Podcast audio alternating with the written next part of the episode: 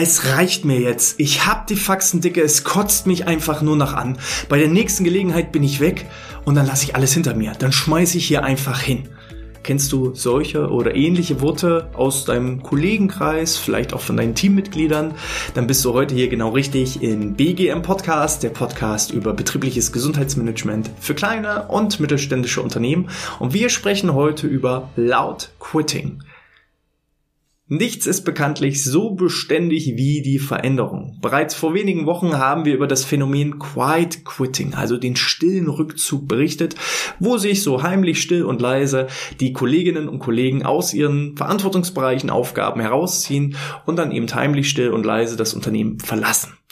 Doch inzwischen gibt es bereits einen neuen Trend und auch wir als Arbeitgeber müssen uns immer wieder auch auf die neuen Trends einstellen, denn so haben wir die, zumindest die Möglichkeit, auch die positiven Aspekte daraus herauszuziehen. Und das neue Phänomen lautet Loud Quitting. Wie bereits angedeutet ist Loud Quitting also das komplette Gegenteil vom Quiet Quitting. Es ist nicht der stille Rückzug, sondern es ist der laute, naja, nicht Rückzug, sondern die laute Ankündigung in dem Sinne, dass einen der Job einfach nicht mehr passt, dass man unzufrieden ist und dass man einfach auch hinschmeißt. Ganz unabhängig davon, ob es nur angedroht und angekündigt wird oder ob bereits auch die Kündigung vollzogen ist und man dann mit ja, Lärm sozusagen das Unternehmen noch verlässt und noch vielleicht an der einen oder anderen Stelle so ein bisschen nachtritt.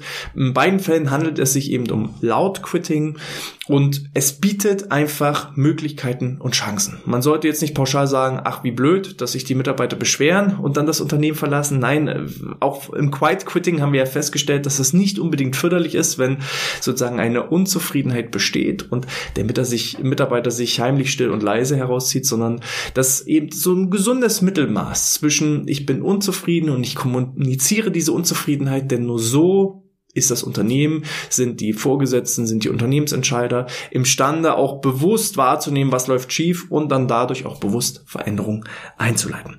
Dementsprechend kann man jetzt so sagen, laut Quitting hat Vorteile, hat aber auch gewisse Nachteile. Die schauen wir uns mal an. Also was kann man jetzt sagen? Was sind so typische positive Aspekte anhand des Lautquittings? Punkt eins ist natürlich erstmal eine Bewusstheit über die Problemsituation. Und der eine oder andere wird jetzt sagen, na ja, wenn jemand kündigt, dann muss doch klar sein, warum, wieso, weshalb.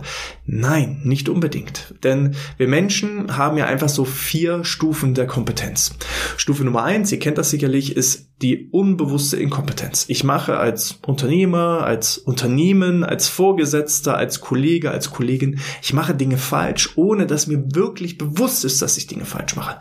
Und gerade hierbei hilft auch insbesondere das Laut-Quitting, wenn eben Mitarbeiter unzufrieden sind und diese Unzufriedenheit laut aussprechen, dann kann aus dieser unbewussten Inkompetenz, also ich mache Dinge falsch, ohne zu wissen, dass ich es falsch mache, wird eine bewusste Inkompetenz. Also ich weiß dann zumindest, was ich falsch mache und vielleicht weiß ich noch nicht so richtig, wie ich eine Lösung jetzt erarbeite, aber mir ist zumindest erstmal bewusst, dass es hier ein Problem gibt. Und hierbei insbesondere hilft das Loud Quitting.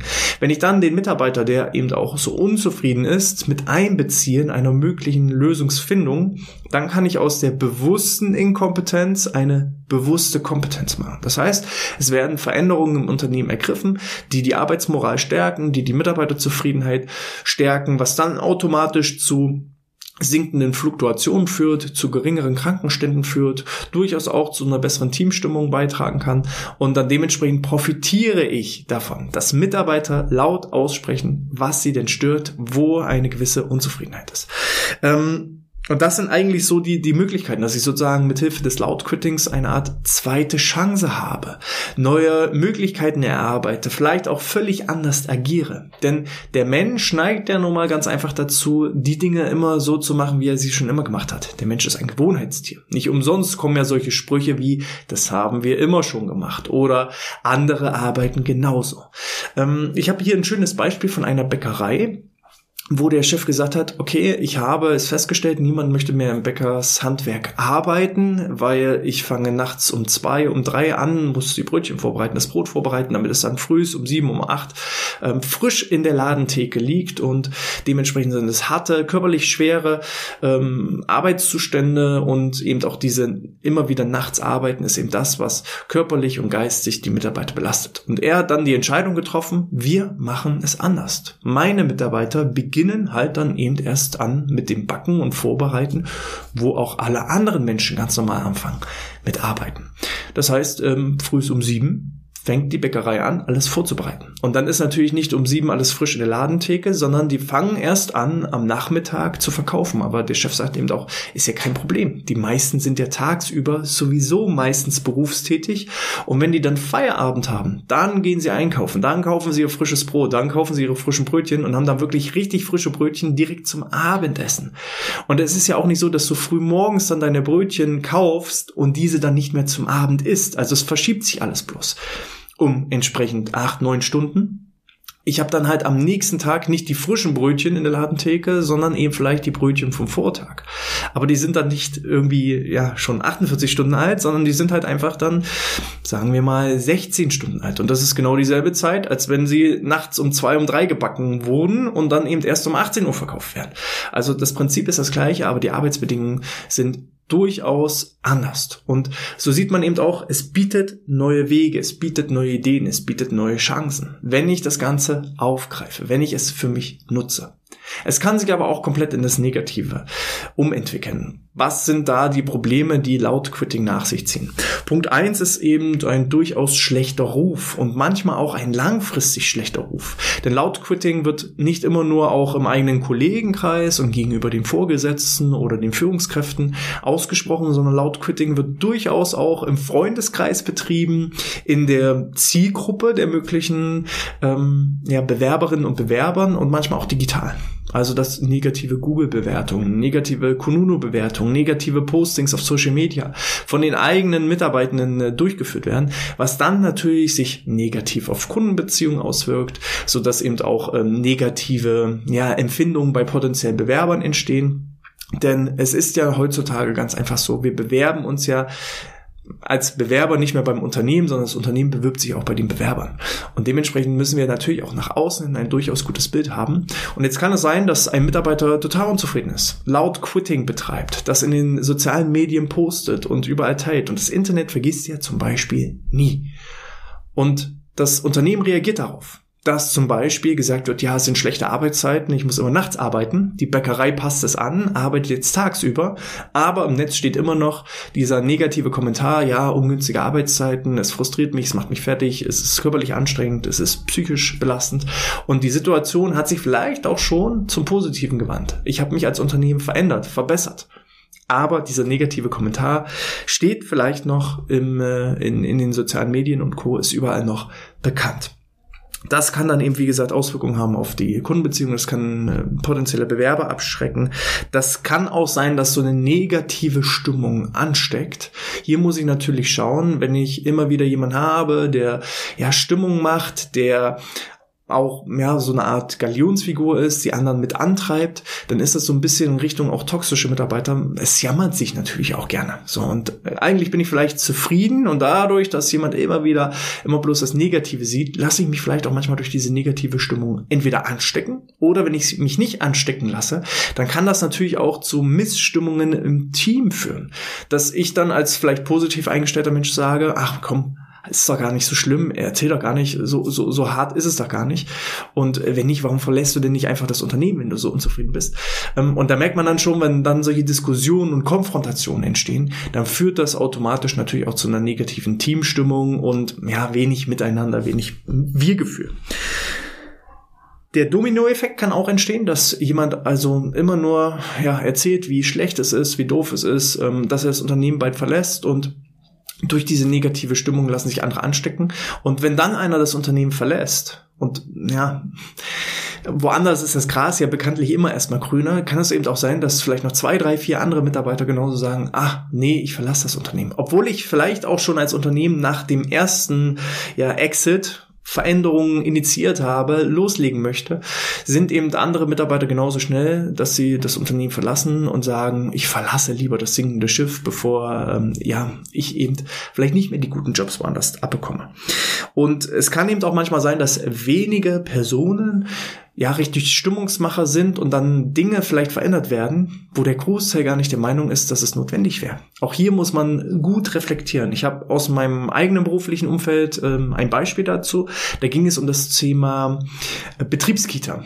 Ich habe das Beispiel hier auch schon vor einiger Zeit mal gebracht. Da gab es zwei, drei Leute, die der festen Überzeugung waren, eine eigene Betriebskita wäre wichtig und notwendig. Und diese zwei, drei Leute sind dann zu jeder einzelnen Führungskraft im Unternehmen gegangen und haben gesagt, ja, wir brauchen unbedingt eine eigene Betriebskita. Und als dann alle Führungskräfte sich beim nächsten Mal zusammengefunden haben, ähm, dann hieß es, ja, mir wurde herangetragen, eine eigene Betriebskita wäre vielleicht durchaus sinnvoll, wäre vielleicht wichtig. Und dann hat die nächste Führungskraft gesagt, ja, bei mir waren auch zwei, drei Leute. Ähm, die haben dasselbe gesagt. Und dann hat die nächste Führungskraft gesagt, ja, das wäre auch wichtig. Und so wurden aus diesen zwei, drei Leuten, die dieses eigentliche Bedürfnis hatten, bei zehn Führungskräften auf einmal 20, 30 Leute, die diesen Bedarf haben. Und so wurde eben schon überlegt, ähm, wie können wir das realisieren, wie können wir das umsetzen. Und erst eine interne Mitarbeiterbefragung hat dann herausgefunden, nein, es sind keine 20, 30 Personen, die daran Interesse haben, sondern es sind bloß diese zwei bis drei Personen, die eben Stimmungsmacher waren bei den verschiedenen Führungskräften. Und äh, dass tatsächlich der Großteil der Belegschaft sagt, nee, Betriebskita, mein, mein Kind ist, entweder habe ich keine Kinder mehr im Kita-Alter oder die Kinder sind schon in einer Kita und ich würde jetzt auch nicht wechseln und das Kind aus dem äh, gewohnten Umfeld herausziehen. Ähm, ganz ehrlich, der Bedarf ist nicht da. So, und so wurde nach anderen Lösungen gesucht. Und da muss man eben doch manchmal aufpassen, nur weil jemand ganz laut schreit, muss man das nochmal trotzdem sachlich reflektieren. Was geht und was geht nicht.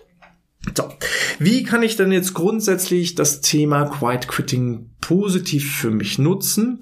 Weil wenn du das Problem nicht selber aktiv angehst, dann ja, geht das Problem irgendwann dich aktiv an. Also wenn ich einfach denke, ah, na, hier sind jetzt so ein, zwei Meckerköpfe und äh, lass sie mal reden und hm, das Problem ist, die können eben auch andere anstecken. Ich habe da auch mal ein schönes Beispiel gehabt. Hm, also wenn gerade auch noch gemeckert wird, aber derjenige noch nicht gegangen ist, es wirklich noch nicht durchgezogen hat.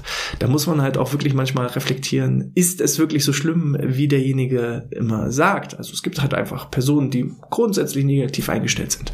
Und hier habe ich ein schönes Beispiel, dass ähm, jemand in einem Unternehmen, was wir betreut haben, immer nur gemeckert hat, gemeckert hat, gemeckert hat.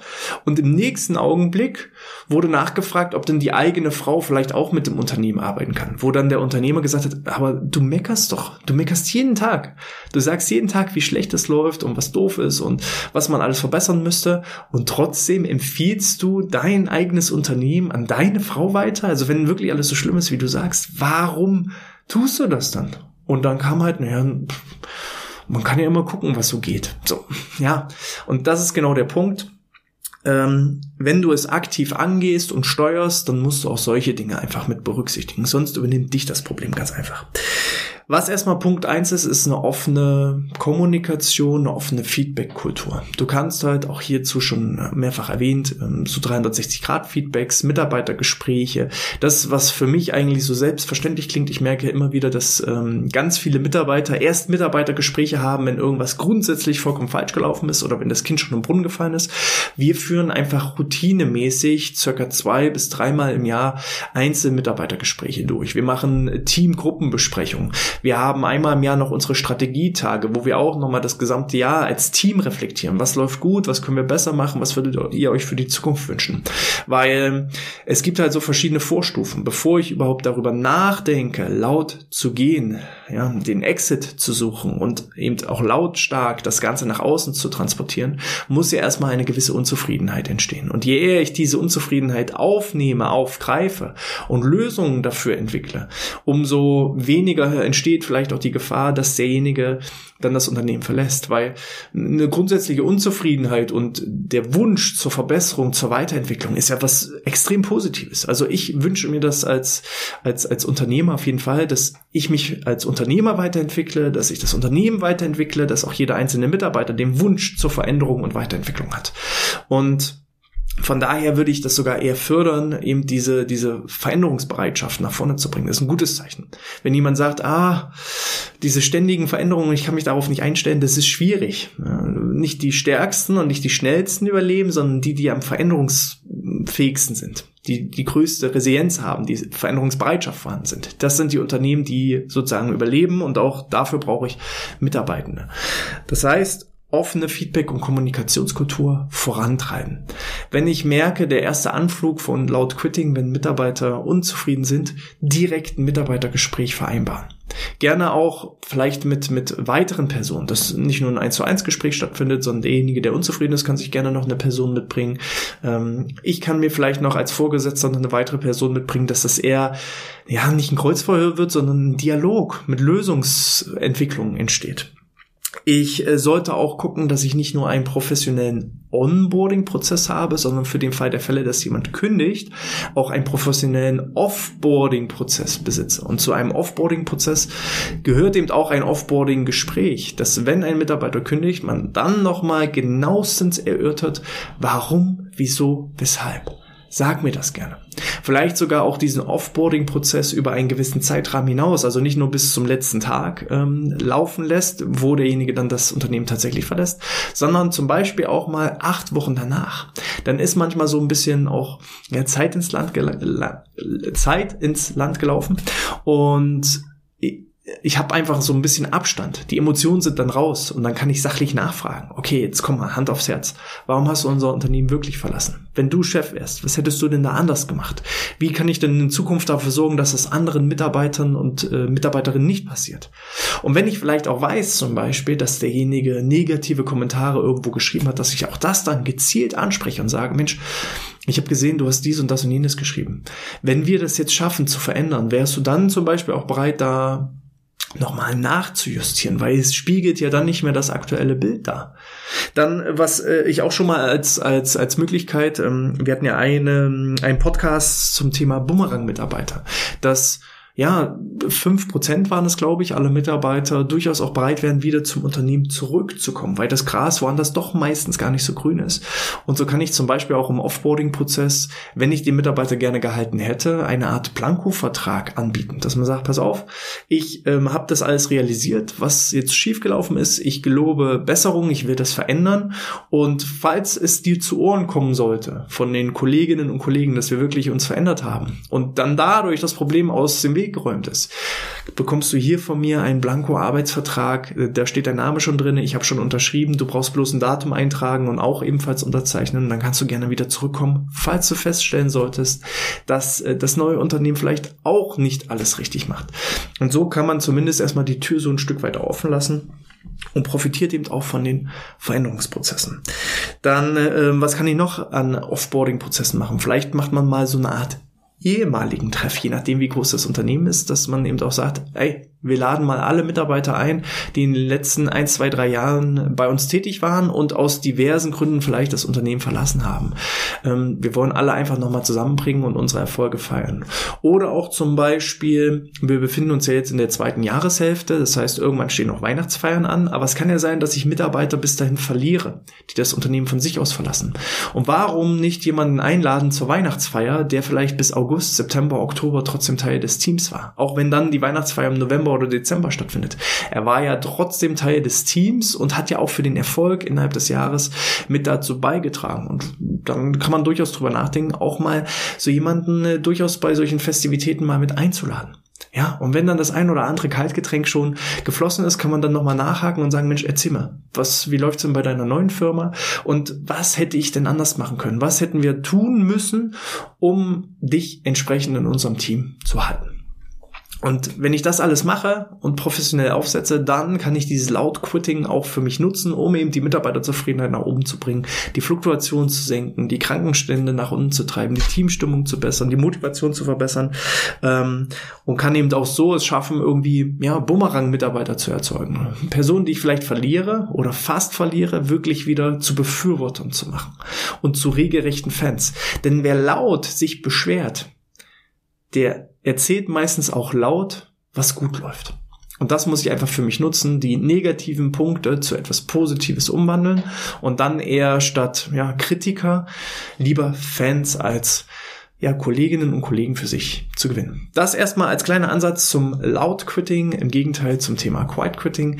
Wenn ihr da noch mehr Ideen, Erfahrungen und sonstiges habt, schreibt es gerne in den Kommentaren oder als 5-Sterne-Bewertung auf den diversen Podcast-Plattformen Und ähm, ja, wir lesen alle entsprechenden Kommentare, gehen auch gerne darauf ein und äh, machen gegebenenfalls noch eine weitere Episode hier zu diesem Themenbereich, falls da noch Fragen entstehen. Ich würde mich auch freuen, wenn ihr beim nächsten Mal wieder dabei seid. Dazu könnt ihr am besten unseren Newsletter abonnieren, einmal unter bgmpodcast.de slash newsletter eintragen und dann erhaltet ihr einige Vortragsmitschnitte, Übersichtsgrafiken, Tabellen, ähm, Poster und noch vieles mehr, um euer betriebliches Gesundheitsmanagement aufs nächste Level zu bringen. Und dann sehen wir uns auch garantiert beim nächsten Mal wieder. Ich wünsche euch alles Gute, bleibt gesund und sportfrei.